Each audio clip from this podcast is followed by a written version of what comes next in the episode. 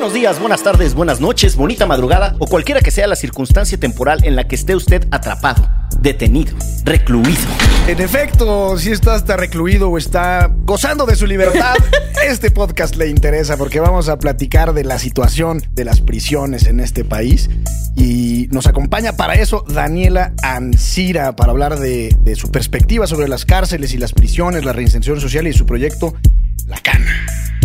Hola a todos y todas, mi nombre es Daniela Ancira, soy invitada el día de hoy a este podcast. Soy abogada en Derechos Humanos y Democracia, hice mi maestría y soy cofundadora y directora general de una empresa social que se llama La Cana, en la que nos hemos dado a la misión de transformar las cárceles de nuestro país en lugares de oportunidad y no de castigo. Y tendré la fortuna de contarles un poquito más de lo que hacemos durante este episodio. Muchas gracias por la invitación. Y no se vaya porque al final nuestro abogado más laureado de la Condesa y también el licenciado Bucle nos van a contar la historia de cuando pisaron el botiquín.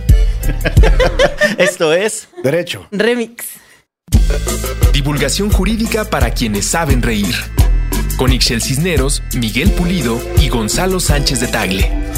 Derecho Remix. Una de las obsesiones más intensas que tienen las sociedades es el castigo y el rechazo. A pesar de que se acumulan montones, toneladas, carretonadas, de evidencia de que es un fracaso el aislar y el castigar brutalmente a las personas, ahí estamos de necias muchas sociedades. Atraviésele usted a eso la variable del recochino capitalismo y lo que tenemos es un desastre, una industria del sufrimiento humano. Y por eso, en verdad es un placer que Daniela nos haya decidido acompañar hoy para platicar de muchas cosas, entre ellas las obsesiones de las sociedades por castigar, aislando a las personas y someterlas a sufrimiento como si esto, en alguna medida, mitigara el dolor que alguien más está sufriendo. ¿Cómo estás, Dani? Muy bien, Miguel, muchas gracias por la invitación. ¿Les parece si empezamos con esa reflexión inicial, la obsesión con el castigo y las formas que toman los castigos que se condensan en el- los códigos penales en las sociedades modernas, ¿no? Para decirlo sencillo. Mira, Miguel, creo que es muy cierto lo que dices que la sociedad está obsesionada con el castigo, pero no entendemos que realmente la cárcel no es la solución. Como dices, hay demasiada evidencia que demuestra que el aumentar las penas, que la prisión preventiva oficiosa de ninguna manera inhibe la comisión de un delito. Sin embargo, es la práctica que tenemos en México de mandar a la gente a la cárcel y peor aún, a una cárcel que no contempla programas de reinserción social efectivos. Entonces, ¿Qué estamos haciendo con las más de 200 mil personas que hoy están privadas de la libertad, donde son propensas al contagio criminógeno, donde no les estamos dando oportunidades de empleo, oportunidades de construir un mejor futuro para cuando salgan, no regresan a la reincidencia? Y bueno, esto se refleja en los índices de reincidencia que tenemos. Una de cada cuatro personas regresa a prisión tras haber sido liberado y el 52% lo hace dentro de los dos primeros años de obtener su libertad. Y tenemos estados que alcanzan hasta el 60% de reincidencia. O sea, metemos a la cárcel a la gente. En muchos de los casos ni siquiera sabemos si realmente sí son culpables. Exacto, pensando por ahí. Y ahí este, los tratamos pésimo, ¿no? O sea, en unas condiciones tremendas de tortura, de hacinamiento, ¿no? De violencia. Y además es como donde muchos aprenden a ser más malos de lo que ya eran. La, la universidad del crimen, ¿no? Exacto. Pero un pasito más para atrás, porque una cosa es lo que, digamos, la podredumbre del sistema. Y otra es, y porque me parece muy pertinente e interesante la reflexión del licenciado Bucles, así se le conoce a Miguel. Eh, Sus órdenes. no, que es propiamente la pretensión punitiva del Estado. Digamos, en, en términos de Hobbes, la función del Estado es brindarnos seguridad y justicia. Si hay un malhechor, un criminal eh, que comete una conducta antisocial, pues así, así se le denomina, si no Así es se la- le denomina al delito. Así, si no es la cárcel, es decir, si no es la privación de la libertad, eh, ¿qué otra medida de, corrección, de responsabilidad y de rendición de cuentas podría haber en una sociedad específica? Creo que algo que tenemos que, poner sobre la mesa es que no todos los delitos se le puede dar el mismo tratamiento de reinserción, digamos. O sea, no es lo mismo una persona que roba por necesidad que una persona que es líder de un cártel eh, de la delincuencia organizada, ¿no? Entonces tenemos que empezar por ahí. Entonces, primero, dividir eh, a las personas conforme a los delitos que hayan cometido y partir de un programa de reinserción social especializado, personalizado, por decirlo de alguna manera, ¿no? Tenemos que más del 60% de las mujeres que están en prisión están ahí por robo. Esto es un delito que te habla de muchísima necesidad. Tenemos, te, hablo de mujeres porque es la población con la que yo trabajo. Entonces, y, y otra, otro problema muy importante que tenemos es las mujeres que entran a la delincuencia organizada que las usan como mulas. Esas mujeres, si tú le das una oportunidad de empleo distinta con el que puedan solventar sus gastos y mantener a los suyos, no van a elegir la delincuencia organizada porque no, no, no te dicen, a mí me encantaba dedicarme a eso, yo siempre cuando crecí Si era mi inspiración, mi era sueño mi- de niño. Por supuesto ¿no? que no. Y ahora que en la Cana uno de los programas que tenemos es brindarles la oportunidad de un empleo formal, digno, re- remunerado, escogen esa vía. Entonces, yo te diría que, que, que otra medida de castigo, bueno, por llamarle de una manera, Sí, o, sí, o de reinserción, es dependiendo qué delito estamos hablando. O algunos necesitarán terapia, otros o otras necesitarán sanar otro tipo de cosas, otro es un tema de necesidad, pero no podemos aplicar el mismo castigo para todo el tipo todo tipo de conducta De acuerdo, de acuerdo. Para empezar, yo diría que además tenemos que reconocer que la noción de conducta antisocial, lo que sea que esa chingadera signifique, se va modificando con el tiempo. Y no tenemos que andar eh, buscando ejemplos ni distantes en, eh, en la historia, ni tampoco en la geografía. Del otro lado de la frontera hay una industria que vende marihuana. Es perfectamente legal. Y nosotros tenemos una sobrepoblación carcelaria en gran medida por personas a las que se les encontró pequeñas dosis de marihuana. Eh, o sea, eso ya te pone en evidencia que incluso la noción de qué se tiene que castigar muchas veces es absurda. Ya olvídate tú de que es subjetiva, ¿no? el Que- aborto, por ejemplo. por ejemplo, el aborto. O sea, eh, el otro día estaba leyendo una nota de las libres, ahora que lo mencionas, que son unas chicas que litigan casos de mujeres que han sido acusadas de abortar.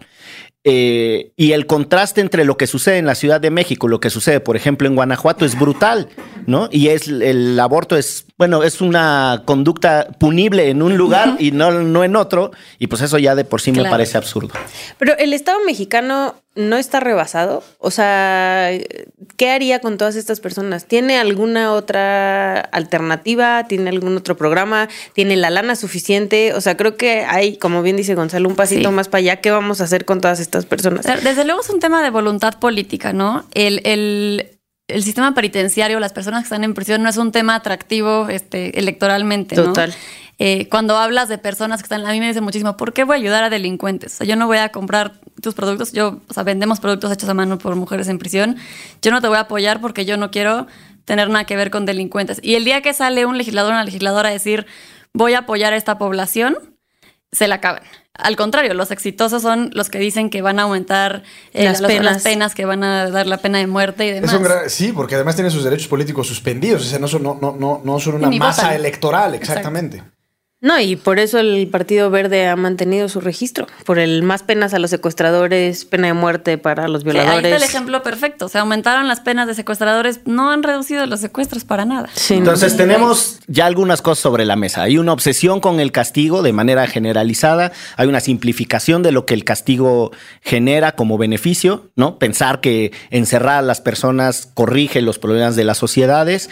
Tercero, hay una variable política que estorba demasiado en el tema y es que el- lo que ha generado el populismo punitivo, prometer a lo menso mayores sanciones para resolver problemas, eso sí gana votos, y en cambio tratar de mejorar las condiciones de las personas que están privadas de su libertad, eso además te hace ver mal como político, ¿no? No Para- es popular. Exacto. Y, y quisiera recalcar algo. A ver, cuando una persona comete un delito, una conducta antisocial, tiene que haber una consecuencia y en eso estoy completamente de acuerdo. Pero el tema es justo eso, ¿no? ¿Cuál es la consecuencia? ¿Encerrar a la gente, tratarla mal, eh, que conozcan a otros delincuentes para que aprendan a ser más delincuentes? Desde luego no es la solución, ¿no? Entonces tenemos que pensar en soluciones que sí funcionen para reducir la reincidencia y para lograr la reinserción de estas personas. Tenemos muchos ejemplos en el mundo y en el país. Sí, la, pregunta que te hice hace rato era un poco retórica porque, y aquí me permito recomendar un, libro de un abogado argentino, se llama Roberto Gargarella, el libro se llama Carta Abierta sobre la Intolerancia,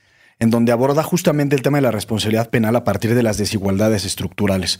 Es un muchachito o una muchachita que ha vivido una situación de extrema pobreza, de extrema vulnerabilidad, apartado, digamos, de la sociedad, ¿Qué tan responsable es de una conducta antisocial determinada por una sociedad en concreto? Entonces, eso te lleva a humanizar el derecho penal o la pretensión punitiva en el sentido de, oye, pues quizás tu responsabilidad tiene que ser muy modulada en función de la construcción de la sociedad y de tu historia personal frente al derecho. Y en ese sentido, la consecuencia no necesariamente tiene que ser penal, coincidiendo contigo lo que decías al principio, sino tiene que ser social. Es decir, eh, si, si, fue un problema, por ejemplo, de ausencia de educación, bueno, pues pensemos en que la educación puede ser una forma de atajar eh, precisamente esas conductas antisociales y etcétera, ¿no? Y para abonar, yo recomendaría, eh, que por cierto lo estoy leyendo y estoy muy emocionada, El Hijo de la Guerra de Ricardo Rafael, que igual es este un líder de los Zetas, que cuenta todas sus historias de cómo terminó también varias veces en la cárcel y qué pasa en la cárcel con un personaje como ese, ¿no? Y cómo las cárceles se mueven totalmente distinto cuando el personaje que está en la cárcel tiene poder, ¿no? Y puede hacer ciertas cosas, este, y puede vivir de manera distinta como viven otros internos dentro de la misma prisión, ¿no? A mí, este tema, o sea, ¿Por qué castigas? ¿Qué castigas? ¿Cuáles son las conductas sobre las que te metes y atacas, etcétera?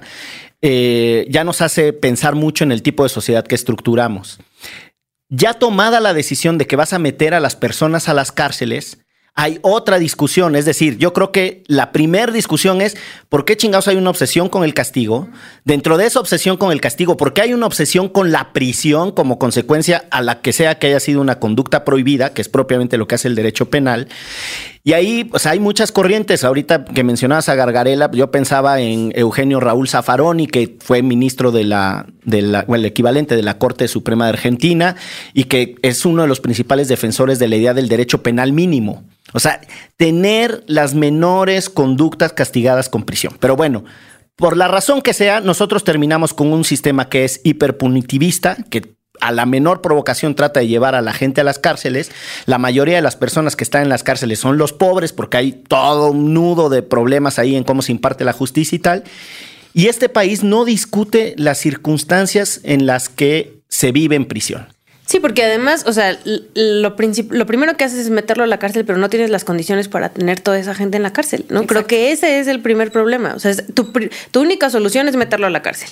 Pero ya que están en la cárcel no sabes qué hacer con él. Entonces, en un cuartito de, de dos por dos están 20 personas dormidas paradas, ¿no? en la celda. Exacto. Barrotes para poder dormir. Exacto. Y algo que decías, tocaste un punto que a mí se me hace muy interesante, que es el cómo viven eh, las personas dentro de la cárcel, las que tienen dinero y las que no tienen dinero, porque esos, eh, sobre todo en penales estatales, se ve perfecto cómo quién es el que manda y quién es el que no manda, y cómo necesitan tanto dinero para sobrevivir allá adentro, ¿qué están haciendo para conseguir ese dinero? ¿no? no hay oportunidades de trabajo, entonces las famosas llamadas de extorsión, se siguen vendiendo drogas, se sigue secuestrando gente desde adentro, porque no se les dan, el propio Estado no les da las oportunidades para construir un proyecto de vida distinto, lejos de la delincuencia, al contrario, son propensos al contagio criminógeno.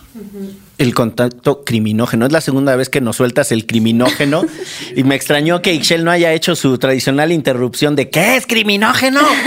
Eso no, no se dice así. Nada se dice andar chingando al otro, pues. No, no creo que se diga así. A ver, tenemos con las cárceles problemas de hacinamiento que van en descenso, ¿no? Sobre hasta todo donde, en los hombres. Hasta donde entiendo, del 2015, 2016 hacia acá, se están, por raro que suene, se están despoblando las cárceles mexicanas. Consecuencia del nuevo sistema penal. Entre otras cosas, y, el, y el, los problemas de hacinamiento van descendiendo. Eh, segundo, tenemos los problemas de autogobierno. Sí, eso es terrible tenemos una desinversión espantosa en, eh, en, las condiciones generales de las prisiones. Eh, además, no hay un diseño que promueva una actividades recreativas o que las personas puedan tener productivas, etcétera. En su conjunto, las prisiones, eh, ¿cómo son? O sea, tú que las visitas por razones profesionales, ¿Cómo es eh, físicamente una prisión? ¿Cuál es la sensación de llegar a un centro penitenciario? Pues mira, para empezar a mí algo que me impresiona mucho es las personas que... Esta fue mi primera impresión cuando yo llegué al penal de Barrientos por primera vez. hace unos ocho años fue que conocí una cárcel. Y algo que me impresionó mucho de entrada es ver que hay filas enormes de personas formadas y que son mujeres principalmente, que traen cargando comida, ropa, eh, artículos de higiene personal para los familiares que están adentro. Pero la gran mayoría de quienes visitan a las personas que están privadas de la libertad son mujeres. Entonces, ahí ya podemos hablar, que quizás en otra ocasión, como de qué efectos se tienen en las familias y en las mujeres en particular, que son quienes se encargan principalmente de las personas que están en prisión. Sea mujer u hombre el que esté en prisión. Exacto, sí, así es. Em, de hecho, los hombres son mucho más visitados que las mujeres. Las mujeres son más abandonadas cuando entran a prisión. En fin, entras a la cárcel. La verdad es que el filtro de seguridad eh, en unas prisiones, la verdad es que es una burla. Eh, licenciada, la segunda vez que te ves que te ven que ya van, o sea que ya eres recurrente ahí que vas, pásale ni te revisan nada, eh, da igual. Hay toda una restricción de qué colores puedes utilizar y de ahí se agarran mucho los custodios para eh, pedir mordida porque si traes la camisa azul, no, entonces dame 50 pesos y ya te dejo pasar. Entonces de ahí empieza la corrupción, ¿no? Desde quién puede entrar, con qué ropa y qué puede meter a la cárcel. Y desde me he topado con que la gente tiene armas, cuchillos, todo tipo de drogas, etcétera. Entonces la corrupción es terrible. Las condiciones de higiene adentro del penal son también terribles, sobre todo en el caso de las mujeres que muchas viven con sus hijos e hijas dentro de prisión, hasta, los tres años. Hasta los tres años. Entonces ves bebitos eh, que no tienen un área de niños, que duermen en la celda con otras seis personas. Eh, en Barrientos, por ejemplo, duermen dos por cama y con el bebé ahí sí tiene el bebé. Entonces no importa si es la litera del, piso 3, o sea, de la tercera litera, se pueden caer, están embarazadas, no importa. Entonces, ese tipo de condiciones, hay entonces dos regaderas para 200 personas, entonces ya te imaginarás el relajo que es pues la vida allá adentro, ¿no? No importa si está el niño y la otra está fumando marihuana y la otra ahí el radio prendido. Ese tipo de detallitos hace que la convivencia sea muy difícil, ya te imaginarás, ¿no? Pero algo que a mí me sorprendió mucho la primera vez que fui a una cárcel y fui como parte de un programa para dar asesoría jurídica a mujeres en prisión. Yo en esta época iba como en segundo semestre de la carrera y me colé al programa porque no sabía nada de derecho penal ni podía asesorar a nadie, pero me, daba mucha intriga y creo que la, cárcel también genera como este morbo, ¿no? De qué pasa adentro, quiénes son las personas que están ahí. Y entonces, como no estaba asesorando a nadie, eh, me puse a platicar con las mujeres que estaban ahí sentadas en el patio. Y me intrigaba mucho cómo era un día en la cárcel, ¿no? Y yo les preguntaba, bueno, y te despiertas y ¿qué haces? Y me decían, ¿cómo? ¿Qué de qué? Y yo sí, o sea, te despiertas y hay como alguna actividad y me decían, pues mira, hay una escuela, pero hay nada más una maestra para las 230 mujeres que somos. Igual y una no sabe leer, pero igual y una tiene licenciatura y, ¿sabes? Como muchos distintos niveles este, educativos. Entonces, pues es, una escuela y disque. Uno que otro grupo religioso que entra, pero ya, y me empezaron a platicar todo esto como de que todo cuesta en la cárcel, ¿no? Del hotel más caro del mundo que hemos escuchado. Y uno me decía que se, se gastaba hasta 500 pesos diarios por vivir relativamente bien en Barrientos y esto incluía bañarse con agua, o sea, ni siquiera agua caliente, obviamente. Eh, hablarle a su abogado que tuviera visita familiar y que las dejaran entrar rápido, eh, usar la sal, comer, eh, comprar un cepillo de dientes, lo que te puedas Todo cuesta. Todo cuesta, ¿no? Pasar la lista. ¿Quién vende? Exactamente. Entonces yo le decía, bueno, ¿y cómo le haces para conseguir este dinero? No, sí, o sea, ¿de dónde sacas 500 pesos diarios?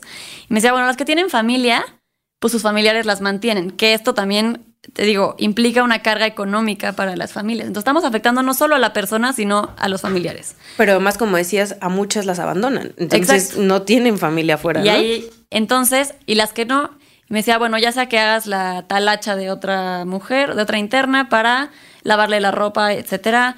Eh, prostituirse en el penal de hombres que en Barrientos está ahí al lado era otra fuente de ingresos. Extorsionar, vender droga, o sea, la que consigue droga o demás cosas que era la que vendía cepillos de dientes, la que vendía este, toallas sanitarias, demás. Y, son este tipo de actividades las que había en prisión. Entonces, algo que a mí me, me impactó mucho era la carencia de actividades productivas, porque se supone que la cárcel es quien tiene que reinsertar. Estamos metiendo a gente que entonces se va a dedicar a vender droga, a extorsionar y a prostituirse para sobrevivir. Es el efecto completamente contrario. Totalmente, totalmente. Es que, claro, entiendo la realidad, pero suena súper kafkiano como, como, o sea, que es tan difícil regular el autogobierno en las cárceles y este comercio ilegal y paralelo y demás. asumo, y quizás sea muy ingenua mi pregunta, pero con un buen director, pues quizás se pueda solucionar, ¿no?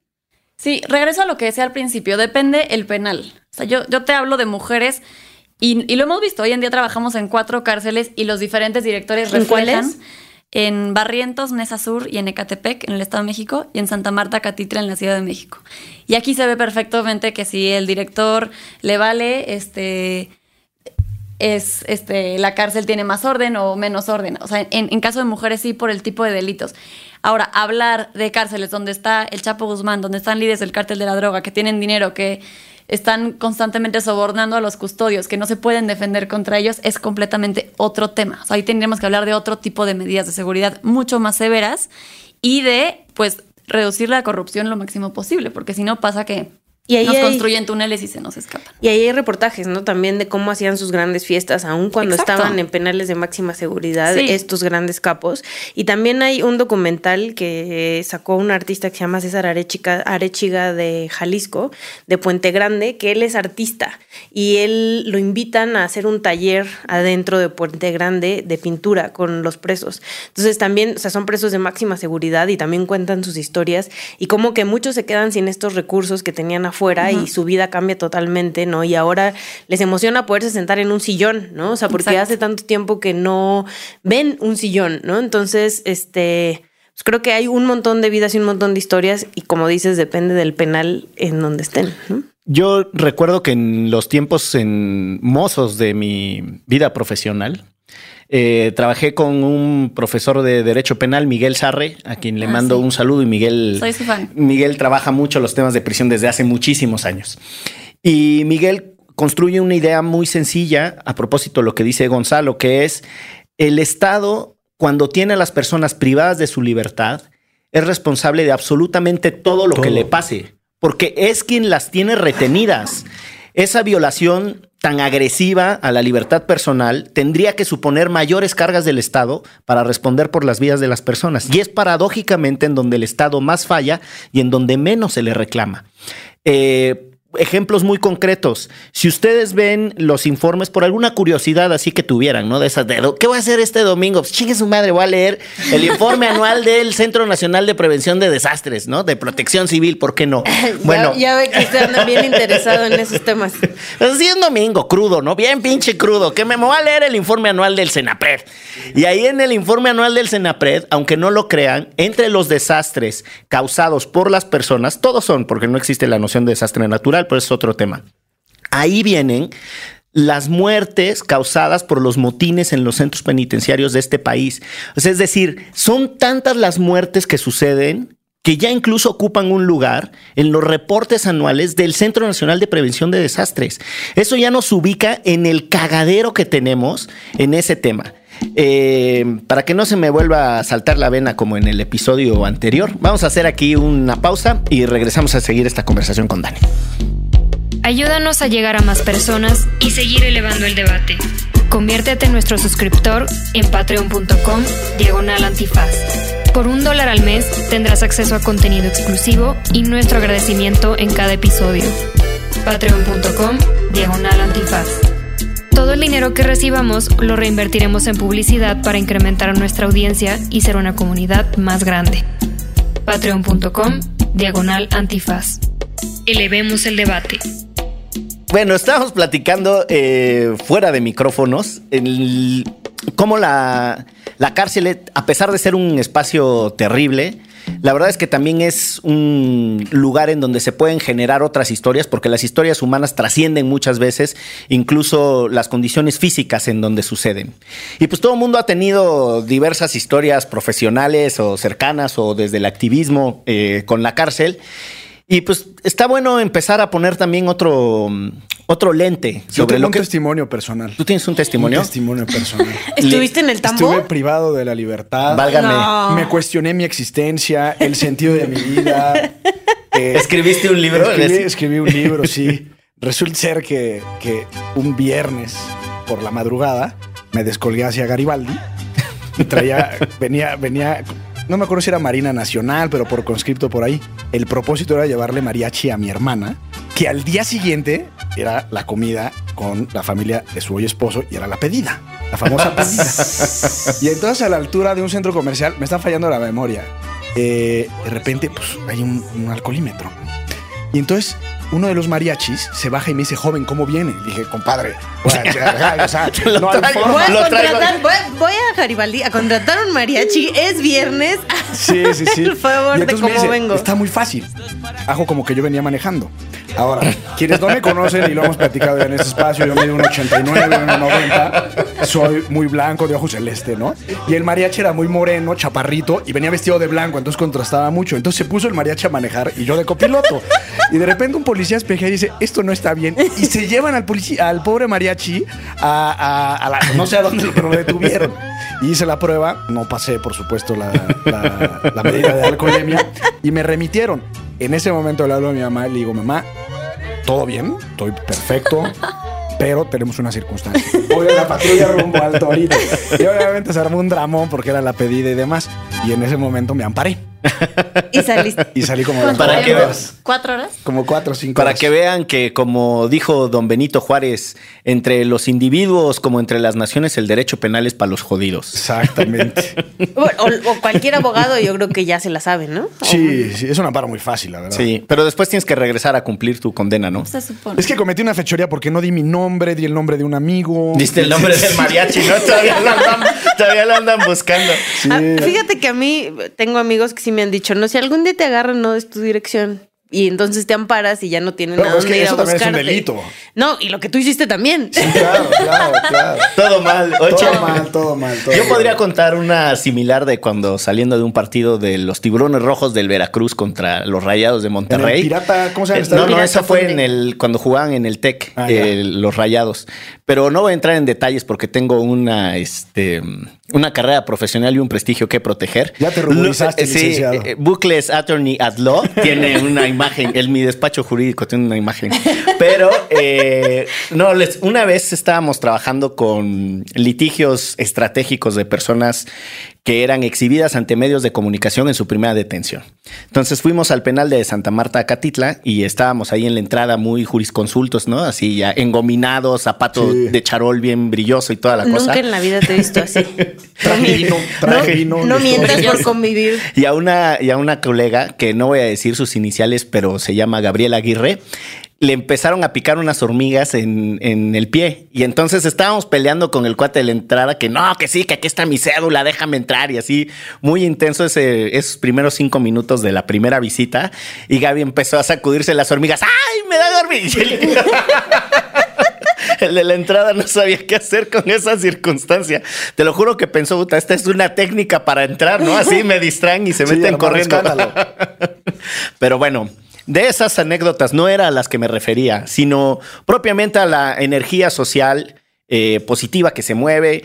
Yo, eh, por las experiencias profesionales que he tenido con los sistemas penitenciarios, sé que son espacios donde también se construye mucha solidaridad y hay otras formas de alegría, ¿no? Y yo creo que la Cana, tu proyecto del que puedes contar un poco más y nos puedes regalar incluso hasta cuál es tu mejor experiencia, la que te arranca lágrimas de emoción y de risa.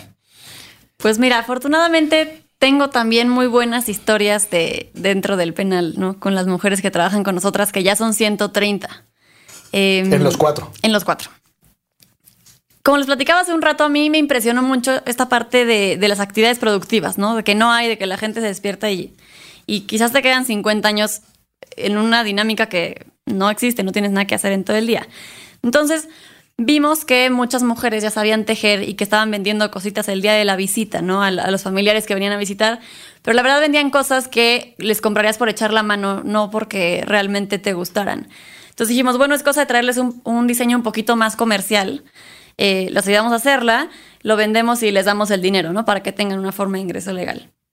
Y así empezamos con capacitación en, en tejido y empezamos a vender eh, peluches para bebé, que tu hija tiene muchos, espero que Sí, los sí, sí, son varios. Eh, en fin. Y obviamente, digo, fue un reto enorme porque no es nada más, a ver, vengan a Tejan, eh, el, el estambre que les dábamos lo revendían, hacían trueque, eh, los dábamos para hacer osos de peluche y, y regresábamos a ver que se habían tejido suéteres nuevos con el estambre que les Pero, no, habíamos pero dado. debe haber muchas medidas de seguridad para meter el estambre, el, el palito Sí. este con el que se. La verdad es que acaba, su cara fue de no, la neta. No, porque se teje con una vara muy Yo larga, sé, ¿no? sí. Pues y esa. Al principio decían, los ganchos y las agujas de tejido tienen que ser de plástico. Pero luego ya te digo, a la tercera vez que te ve ahí el custodio o la custodia, ah, licenciada, pásele ya. O Ya ni te revisan Ni ni te nada, bye. revisan, exacto. Em, pero sí, o sea, en teoría, en, en el penal de Nesa, por ejemplo, que es el más como ordenado, en la noche les quitan los ganchos y le, se los regresan en la mañana. Y están contados y demás. Bueno, con un diurex ahí que le pegamos que dice 1, 2, 3, 4. O sea, tampoco tanto. Eh, en fin. Y la verdad, como que este proyecto que teníamos en la cabeza de que vamos a vender productos hechos por mujeres en prisión, pues estaba fallando porque pues, las mujeres, te digo, el estambre lo revendían o, se hacían suéteres y bufandas. Eh, y un día, una señora, eh, y, y esta señora no era mi mamá o, o tu mamá o mis tías que me compran por que les doy ternura a mi proyecto. Eh, me pidió 50 ositos de peluche para un bautizo, ¿no? De su hija su sobrina. Y era el sábado el bautizo, entonces yo tenía que el viernes ir por los ositos y entregárselas el sábado.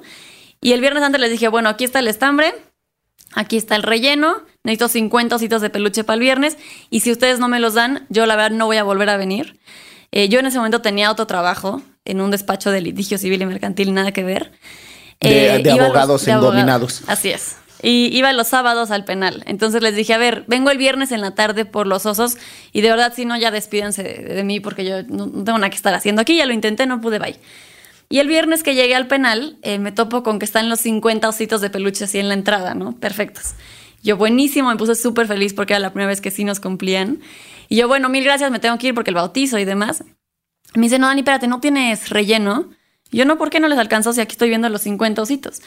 Me dijeron, no, y tuvimos que agarrar relleno de nuestras almohadas para rellenar los osos y ahora no tenemos almohadas.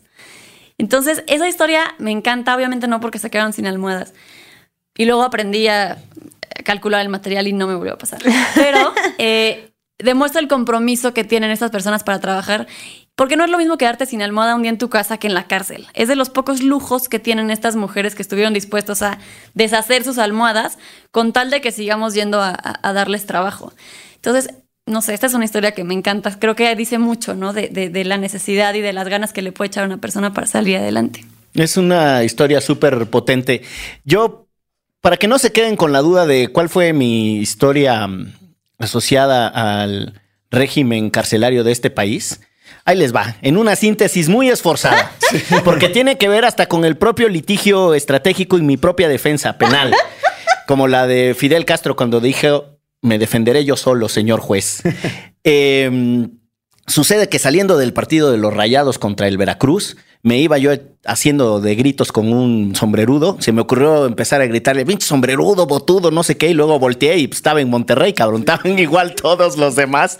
Entonces se armó la corretiza. ¿Cuántas copas traías encima? No, hombre, no, traía como cartón y medio. Y además eh, perdimos 2-1. Perdieron los tiburones rojos, Uno, chingada uno madre. se arde más. Y entonces de repente se deja venir contra mí el señor Sote y un amigo lo interviene, le acomoda un así un cachetadón, lo tira y salimos todos corriendo, nos refugiamos en una casa. Llega ahí la policía que cuidaba el estadio así de O sea, tú aventaste la piedra y te retiraste. y se me echa a correr, canijo, ¿no? Y entonces de repente yo así de, ya sabes, estudiante de derecho. No, pues que esto es propiedad privada. Parado dentro de la casa y abre la reja de la casa y mete la mano y me saca el policía. Ya Fui a- no. Fui a dar al botiquín, ¿no? Ya llegué al botiquín y entonces habían presentado cargos de no sé qué cosas. Mis amigos me trataron de sacar ahí con uno de nosotros disfrazado de abogado, de traje y todo. Valió queso. Entonces ya me llama el juez de paz para que vaya yo ahí a, a ver qué pasó, ¿no? Los hechos. Me dice, bueno, a ver, está usted aquí porque se peleó, no sé cuál y... ¿Usted? Y le digo, pues es lo mismo que yo digo. Ellos me atacaron a mí, señor juez. No los veo del tamañote que eran. Míreme a mí, ¿a poco cree que yo solito contra esos cuatro? Le ganó la risa y me dejó ir. Bien, bien, bien, bien, bien, bien. Esa es mi defensa. Muchas gracias, Dani, por aquí. Te deseamos mucho éxito en ¿Cómo el se puede proyecto. Exacto, ¿cómo se puede Ah. apoyar? Bueno, los invito a conocer los productos que hacen las mujeres que están en prisión en redes sociales arroba lacana MX en Instagram y en Twitter. La página es www.lacana.mx. Y bueno, eh, eh, les, les quiero platicar rapidísimo que estamos por presentar una eh, iniciativa de reforma, la Ley Nacional de Ejecución Penal, para incorporar reglas al trabajo penitenciario, regularlo y promoverlo, básicamente, ¿no? Para que existan más empresas que puedan contratar mano de obra que está en prisión, obviamente con una bajo una perspectiva de derechos humanos y respetando los derechos de todos y todas. Porque sí he visto varios ejemplos, ¿no? O sea, hay unos que hacían roscas para Sí. el Día de Reyes, Sí, sí, ¿no? O sea, también las chicas de Reinserta hacen bikinis también, ¿no? Entonces sí. Hay como gente que se está aventando a apoyar a la población Y- carcelaria. Y la realidad es que no existe ningún reglamento, legislación que, que regule en particular el trabajo penitenciario si esa ausencia de reglas ha, promova- o sea, ha- ha- ha promovido, por un lado, que se exploten a las personas que están en prisión. Hay empresas que pagan literalmente 15 pesos al mes por personas que están trabajando todo el día. Y por otro lado, ha desincentivado la participación de más empresas dentro de prisión. Una ultimísima pregunta, ¿cómo les pagas? Nosotros tenemos un convenio con la Dirección Pre- eh, General de Prevención y Reinserción Social del Estado de México y de la Ciudad de México y les pagamos a través del área de industria penitenciaria y después ellos les pagan a las mujeres. O sea, Y pero les dan su feria en efectivo a ellas en la cárcel. depende del penal. Por ejemplo, en esa tiene una especie de como de vales de la tiendita, que a mí me parece muy buena porque no hay esta corrupción de que tienes el efectivo a la mano. O sea, en, en Barrientos, por ejemplo, las mujeres duermen con una cangurera donde tienen todo su dinero para que no se lo roben, se bañan con ellos, están todo el día. Entonces, Durísimo. depende de cada penal. Hacemos la tradicional ronda de recomendaciones. Eh, abogado más laureado. Sí, pues reiteraría este libro de Gargarela, tratado sobre la intolerancia, carta abierta sobre la intolerancia, y una película que ahorita me vino a la mente, noventera, muy buena, que se llama Sleepers, que habla sobre cuatro chavitos que sin querer matan al de los hot dogs en Nueva York. Es muy fuerte. Es muy fuerte. Pero es una gran película porque también retrata, tiene que ver con niños, etcétera. ¿no? Y las diferencias de trayectorias y cómo se encuentran. ¿Alguna recomendación? Sí, bueno, ya dije eh, Hijo de la Guerra de Ricardo Rafael, que es un gran, gran, gran, gran, gran libro, no solo para entender lo que pasa en las prisiones, sino también para lo- entender lo que pasa en la, en la violencia, en nuestro, con la violencia en nuestro país. Y la de 45 días en Harvard, eh, y además es Harvard con J, es este documental de César Arechiga, que es de un pintor que entró a Puente Grande y grabó un documental con, con los presos. ¿Alguna recomendación, Dani? Además Sí. de La Cana. Exacto. Además de la cana, quiero recomendar un podcast. Este es mi favorito, obviamente, pero. Eh, pero bueno, ya están escuchando, entonces ya están suscritos. No, pero es uno que habla particular de historias de prisión y se llama Depresiones de prisiones. Suena muy depresivo el título, obviamente, pero es muy interesante porque entrevistan a gente desde directores de penales, personas que estuvieron en prisión, activistas, ONGs y demás, y está muy interesante. Yo les voy a dejar una larguísima lista de recomendaciones exclusivas para los Patreons que van desde The Marshall Project hasta otros, otras muchas recomendaciones. Pero antes de eso, les quiero recomendar que escuchen, en- ya está en YouTube, el famosísimo video de Pachamama Crew, que es una canción que cantan eh, desde un penal dedicado a Wirikuta. Wirikuta no se vende, es una canción sasa. Esto fue ¿Derecho? Remix. Divulgación jurídica para quienes saben reír. Con Ixel Cisneros, Miguel Pulido y Gonzalo Sánchez de Tagle. Derecho Remix.